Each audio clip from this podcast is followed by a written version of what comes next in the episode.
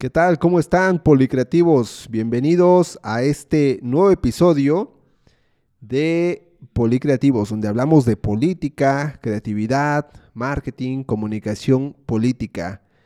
Y hoy traemos 20 pasos que debes de considerar antes de lanzarte a una campaña política. Aquí en México, en el año 2024, ya estamos próximos al siguiente proceso electoral. Sin embargo, muchos candidatos quieren ser candidatos o quieren lanzarse como candidatos ya en el proceso de elección, ya cuando estamos a la vuelta de la esquina. Aquí lo que yo uso como analogía es que pensemos que las campañas políticas llevan su ritmo y llevan sus tiempos. Cuando el río está seco, pues obviamente es mucho más fácil cruzar, ¿no? Del otro lado. Pero ¿qué pasa cuando el río ya lleva agua? Pues ya por más que quieras o intentes, pues va a ser mucho más complicado pasar. Tal vez lo logres, pero va a tener sus dificultades. Por eso yo creo que en este mes de octubre, estamos terminando octubre, comenzando noviembre, es el mes ideal si es que quieres empezar a hacer campaña política y quieres empezar a lanzarte. La gente empieza a identificar primero a los primeros nombres que salen para poder eh, identificar a un posible candidato. Por eso aquí te voy a dar los 20 puntos, me voy a ir rápido, los 20 puntos más importantes que debes de considerar si quieres ser candidato en el año 2024. Ahí te va. Punto número uno. Toma la decisión irrevocable de lanzarte. Ya, si, si no, si estás dudando de que si vas a ser o no vas a ser candidato, pues seguramente no lo vas a hacer necesitas tomar la decisión irrevocable de ser el candidato y que vas a ser el candidato y que vas a ganar, ¿no? Desde este momento. Visualízate de esa forma para que sea mucho más fácil lograrlo. Si estamos por ahí titubeando un poco que si lo soy, no lo soy, que si le caigo bien a la gente, no le voy a caer bien a la gente, entonces mejor no lo hagas. Determina irrevocablemente que lo harás y vamos a comenzar desde acá. Punto número dos Determina cuáles son estos motivos por los que quieres lanzarte. Imaginemos que te estoy haciendo una entrevista y yo te pregunto, oye, ¿por qué quieres ser candidato? Tienes que tener una respuesta a esta pregunta. ¿Qué va a pasar en la vida de la gente, de los ciudadanos, si usted gana la elección? ¿Cómo ves a esa ciudad, a ese municipio que tal vez te vio crecer, te dio todo, ¿cómo, lo, vislumbras? Luego, ¿cómo te imaginas que será tu legado? ¿Qué es lo que van a hablar de ti un día que termines la elección? Muchos políticos se preocupan por ser el candidato a ganar las elecciones, pero hay que pensar en ese día después de haber dejado eh, el cargo. ¿Qué es lo que va a decir la gente de nosotros? ¿Nos va a seguir saludando cuando nos ve en la calle? Qué va a pasar y qué es lo que quiero dejar como legado. Tienes que también, el punto número tres, poner en orden tu historia de vida, digámoslo así. Eh, tú debes de definir exactamente quién eres, qué hiciste eh, a lo largo de tu vida, qué has, este, qué has hecho para poder compartirlo y no que en el momento en el que ya estemos en el proceso electoral estemos cambiando nuestra narrativa nuestra historia, ¿no? Si a lo mejor ya ayudaste a ciertas organizaciones, ciertas asociaciones, y después resulta que, hay otra organización por ahí que, este, que no ayudaste y que sí, que ya hay un desorden en, lo que ha pasado en tu vida, mientras no tenga lógica tu orden de vida, eh, la gente puede dudar en votar de ti. Punto número cuatro, habla con tu familia, explícales cuáles son los sacrificios que van a tener que hacer. Prepárate también para los riesgos que puedan suceder. Eh, habla con ellos de tal forma que ellos vayan desde este momento adaptándose a lo que va a suceder, que vas a ser una figura pública y que como figura pública pues vas a tener pros y contras y que seguramente en algún punto pues puede llegar a afectar a tu familia, entonces tienes que considerarlos a ellos, involucrarlos desde este momento.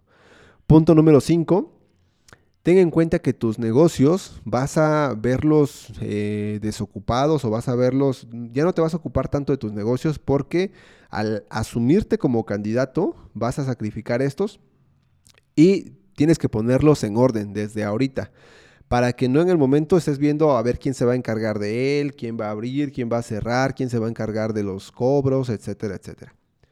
Punto número 6. Ve viendo también quiénes van a empezar a competir en este proceso electoral. Quiénes son eh, las personas que van a votar en la ciudad, quiénes van a ser los demás candidatos. Debes de contar con una campaña lo más profesional que se pueda. Preferiblemente en lo relativo a diagnósticos, encuestas, estrategia en general. Entonces, pon de una vez en orden, identifica quién va a ser tu estratega político, quién te va a ayudar a llegar al poder y desde este momento. Punto número 7.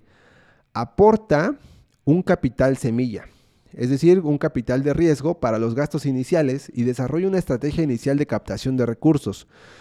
Aquí las campañas no siempre todo funciona con tus recursos, también puedes captar recursos de otros lados, obviamente que sean legales, para poder eh, empezar a crear un presupuesto que te permita, pues obviamente, subsidiar los gastos de campaña. Punto número 8. Construye un círculo estratégico y cerrado con tus más cercanos colaboradores para generar discusiones estratégicas, lluvia de ideas internas, quienes te van a ayudar a llegar al poder, eh, quiénes van a ser tus personas de confianza o tus brazos derechos que van a estar contigo hasta el día de la elección. Aquí debes de tener mucho cuidado en los temas de que aún no generes compromisos. O sea, eh, entre menos compromisos llegues, va a ser mucho mejor. Entonces trata de limitar los compromisos. Simplemente abócate a decir, oye, requiero tu apoyo, requiero tu, requiero tu ayuda. Y este, ayúdame, vamos a llegar primero y ya llegando vemos cómo este, nos apoyamos. Punto número 9 contrata una encuesta que te permita ver cuáles son los principales indicadores, necesidades, cómo estuvieron los últimos tres procesos electorales, cuál es la tendencia del voto. Punto número 10.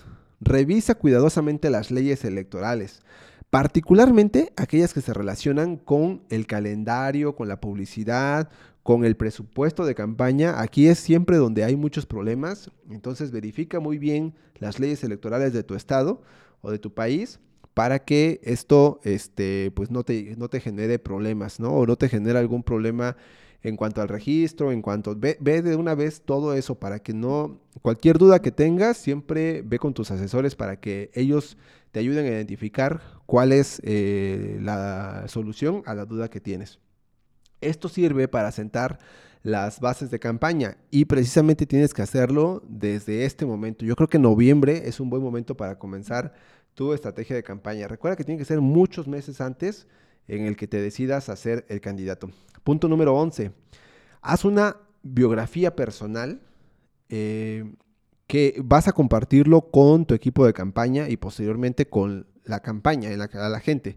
Entonces, haz una biografía que este, identifique cuáles son tus cualidades, cuáles son tus habilidades, cómo es que tú puedes aportar a ese municipio, a ese distrito y entonces, eh, velo definiendo ya desde una vez. Recuerda que en la política estamos entre una oferta y demanda política que requieren de un personaje político atractivo, como lo hemos platicado en otros podcasts, para que puedas llegar al poder. Punto número 12. Obtén un entrenamiento profesional. Aquí debes de ser aliado de tus asesores, que ellos te puedan dar ese entrenamiento profesional.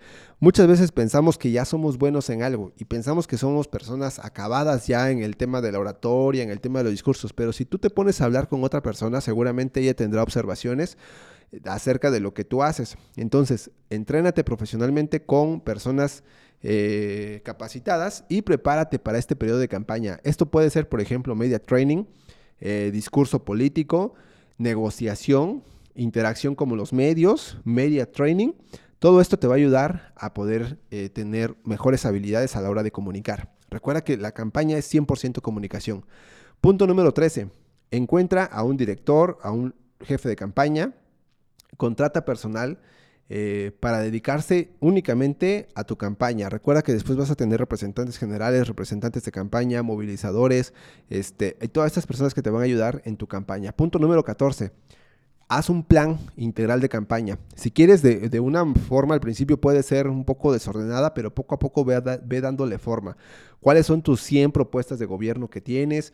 ¿Cómo vas a lograr esas propuestas de gobierno? ¿De quién te vas a aliar para poder llegar a ellas? Y de tal forma que eso te permita ser más puntual a la hora de llegar al poder. Punto número 15. Al inicio de la campaña, eh, instala una oficina de campaña, ya sea que se trate de una oficina pública o no, haz un lugar donde pueda hacer eh, un ejercicio de atención ciudadana, donde puedas atender a las personas. Dentro del territorio debes de ubicarte estratégicamente para que la gente pueda visualizarte, pueda verte, pueda ir a atender sus necesidades y ahí ofréceles un espacio para que ellos puedan acudir. Punto número 16, revisa cuál es el padrón electoral, cuántas personas votan, cuántas personas, con cuántas, esto es más muy importante, cuántas personas necesitas para ganar en ese distrito o en ese municipio. Si tu equipo de campaña no sabe cuántas personas necesita movilizar para llevar ese día de la elección a votar, estamos perdidos. Si son 10 mil, 15 mil, 20 mil, 50 mil personas, debes identificar en los últimos tres procesos electorales con cuántas personas ganaron y sacar un promedio. Y ese promedio te va a ayudar a identificar el número o el objetivo de las personas que van a votar por ti. Punto número 17. Conoce y entiende de asuntos públicos que interesan a los electores. Ahorita el problema del agua, el problema de la seguridad pública, el problema de la basura, son problemas complejos que debes entender para que puedas eh, dar alternativas de solución hacerlo y ponerte como el líder de esos movimientos va a ser de suma importancia. Punto número 18. Desarrolla un mensaje de campaña y comienza a preparar tus discursos principales. Recuerda que las campañas políticas se tratan completamente de narrativas. ¿Cuál es la narrativa que tú quieres contar? ¿Cuál es la historia que quieres contar? ¿Cuál es la historia que después del día de, que salgas de gobierno quieres contar a, las personas? Punto número 19. Hazte una página web y empieza a crear una imagen gráfica y empieza a crear contenido en tus redes sociales.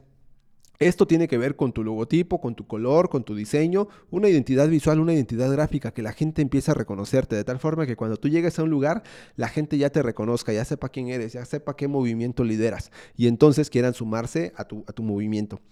Punto número 20 y último, Crea una plataforma digital que administre todos tus contactos de campaña, directores, redes sociales, eventos, eh, debes de tener, por ejemplo, un grupo de WhatsApp en donde ahí vayas teniendo a tus referidos. Todas las reuniones que vas teniendo, recuerda llevar una base de datos para que aquí vayamos incluyendo a estas personas y vayan, te vayan dejando sus WhatsApp. Recuerda que esta información, pues es información o datos confidenciales que debes también tener eh, por ahí un aviso de privacidad para resguardar esos datos, esa información, pero esa información te va a servir para que estos referidos puedan ser tus movilizadores el día de la elección. Recuerda que debes de contactar o encontrar a las personas que pueden ser los líderes de ciertas organizaciones, movimientos, colonias, y ellos te van a eh, a dar la entrada para que puedas moverte un poco más dentro del proceso electoral. Si haces esto con anticipación, seguramente y muy seguramente vas a tener mucho más garantizado el acceso al poder. Una recomendación extra que te doy es que también empieces a crear contenido en tus redes sociales, porque a partir de ahí puedes generar también eh, un mayor alcance, que la gente te vea. A lo mejor uno de los principales puntos es que a veces dice la gente, es que no lo conozco, no sé quién es, no ha hecho nada por el municipio. Pero si tú comunicas constantemente, aunque ellos no te conozcan, muy posiblemente también puedan generar una referencia de ti o decir, oye, yo estoy a favor de lo que está haciendo, está compartiendo y me siento parte de, ¿no? Y recuerda siempre contestar a todos los comentarios que te hagan en redes sociales. Pues con esto terminamos el episodio de Policreativos. Me da mucho gusto estar con ustedes. Ya saben que pueden seguir en nuestras redes sociales. Estamos en TikTok y aquí en Spotify. También para aquellos que les interese alguna asesoría, algún punto, estamos en, eh, WhatsApp. Les voy a dejar aquí mi número de WhatsApp en el que pueden comunicarse conmigo. Eh, es el 951 586 57 84. Ahí me pueden mandar un WhatsApp y con gusto atendemos todas sus dudas, todas sus preguntas y nos vemos en un próximo episodio. Hasta luego.